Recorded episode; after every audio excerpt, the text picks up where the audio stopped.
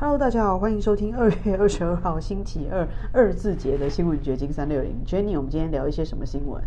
嗯，今天我们先提一下川普新推出的那个 social media，叫 Truth Social。你有事吗？我没有事，但我发现很多人想要登录，连登录都没有办法登录。我有事，哎，我有从网站上，嗯，就是电脑上试，有从。手机 app 是就是 try to register account，先创建一个账户吧，但是都失败了，他都给我一些错误信息，反正就是没有办法注册，那也没有办法去了解他这个 Truth Social 了。没有错，就是川普的第一个社交媒体。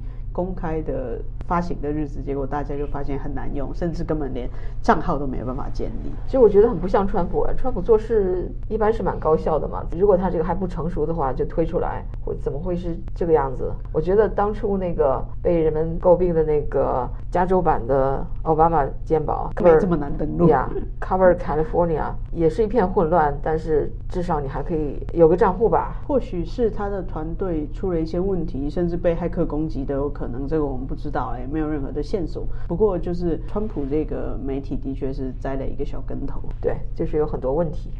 不过看发展吧，也许他会去慢慢完善。逐渐崛起，希望是这样子喽。现在也太多的社交媒体平台了，但是真正的让你感觉会不受限的发生的社交媒体平台却没有几个。我是乐见其成的啦。对，因为不管是在 YouTube 或者是连 Spotify，它都会有很多不同的声音，然后出现抵制或者是黄标等等现象。我们的确是需要一个就是更开放的舆论空间，没有那么多的标签。另外一个事情就是现在加拿大的卡车司机。的那个 Freedom Convoy，in 在渥太华驻扎了多天以后，现在已经被清场，基本上已经都清除了。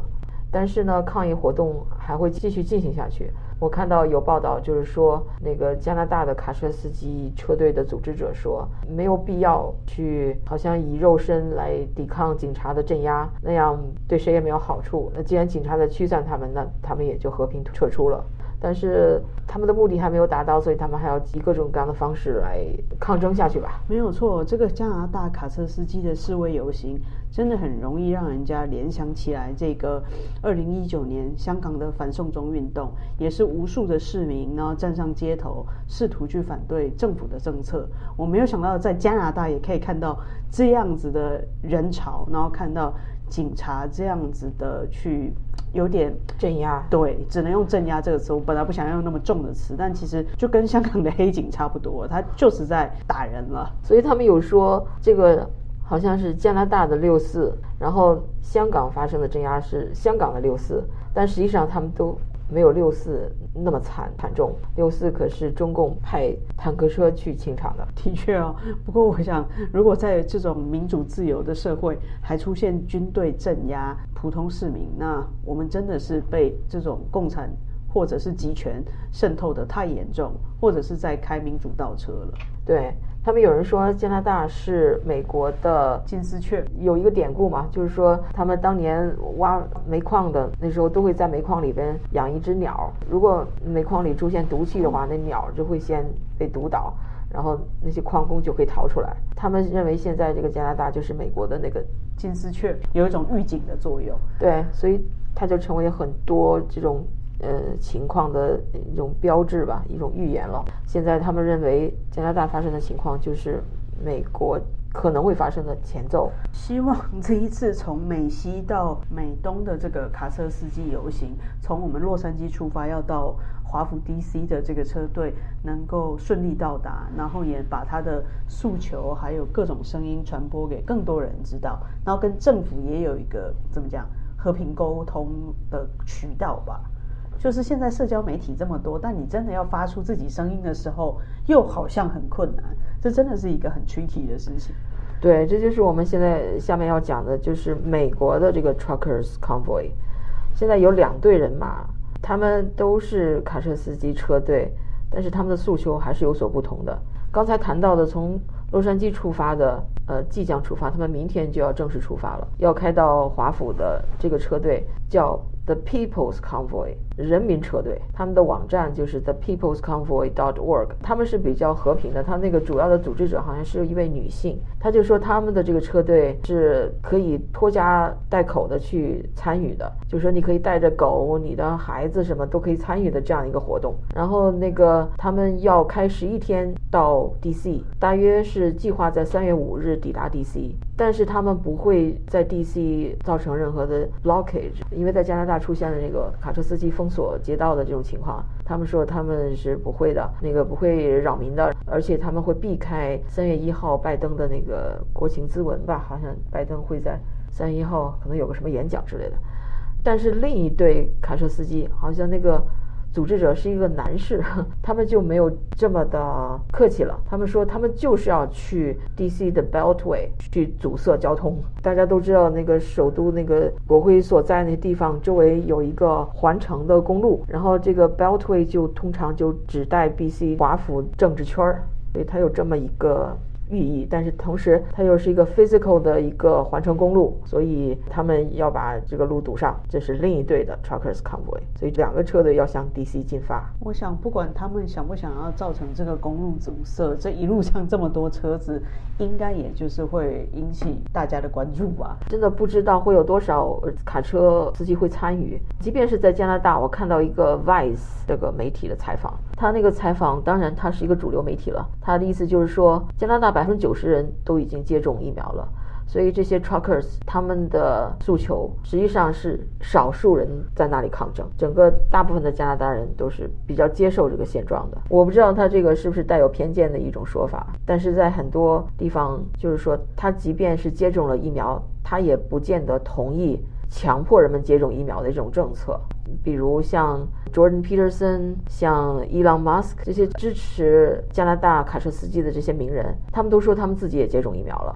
他们并不反对疫苗，但是他们反对的是强制人们接种疫苗。强制接种就是不分男女老幼，不管年纪大小，然后也不管你个人的身体需求。因为有的人像染疫之后，他就觉得我不需要再接种疫苗了，这可能会破坏我的免疫力。或者有的人天生就是对疫苗过敏。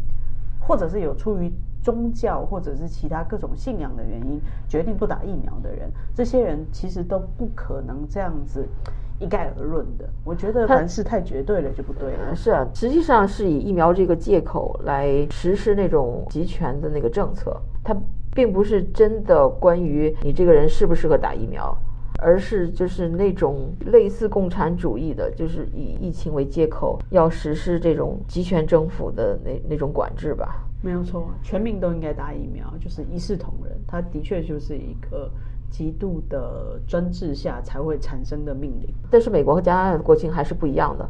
我们有记者去采访这个车队，然后我听了一下采访录音，我发现有一个先生说的还挺有道理。他意思就是说，加拿大呢，他的警察都是那种比如市长啊或者政府官员任命的那那个警局。而在美国有 sheriff department，每个州每个县都有，就像洛杉矶县有洛杉矶县的这个警长。这个 sheriff 是美国特有的一个民选官员，他是民选的，他不是县官啊，或者是城市官员任命的，像某个市的警察局那样，比如 LAPD 啊，那都是市长任命的。但是 sheriff 是人民选出来的，所以他必须对人民负责，他的行为必须是符合宪法的。那么这些 sheriff 就是最有可能站出来反对这种强权政策的，像强迫疫苗令、强迫口罩令这样的，因为这些强制令追根究底，它还是违反美国宪法精神的嘛。但是加拿大它没有这种 sheriff 的制度，他们的警察局长都是那种官僚机构的产物，官僚系统的产物。所以他只为他的上司负责，他不需要为人民直接负责。所以他有这么一个理论，也就是说，美国至少这方面是比加拿大要更有人权保障吧。就是美国这个建国制度是比较完善的，他们在关于这种自由啊、人权方面的确做了比较多考量。以现在来看，那的确是更能大限度的保障了这个人民他们想要拥有的基本权利。对。就是以前我们也谈过这个 rule by decree 这个问题，decree 就是这种行政令了，就像那个拜登的那个疫苗令，他给跟政府有 contract 的大公司，百人以上大公司发布的疫苗令，最后不是被最高法院给推翻了吗？他是想用他的行政令来实行这样的政策，但是最终还是没有过关。所以说，美国的这个先父们创建的这个制度，三权分立还是在起作用的。但是在中国就不一样了，中国像江泽民他发布一道命令，他不用获得那个。人大的通过，他一个口头令，比如对法轮功的迫害，一个口头令就可以实施，尽管他是违反中国的宪法的，而且中国的法律到现在也没有一条法律是说法轮功是邪教或者是违法的。中共的法律都是存而不活动，只存有不活动，它整部国家的法典都是存在的。我认识一些就是熟读法律或者从事法律的工作者，他们都说中国的宪法其实很好。只是它只存有不活动，它存在但从不执行，所以才会出现人治的状况。它并不是一个法治的社会。就是说，独裁政权就往往会绕过国会或者绕过立法机构，而去颁布这种行政令来实施他这个独裁者的意志。对，尤其在专制国家，这种所谓的国会，他也无法去实施人民的意志。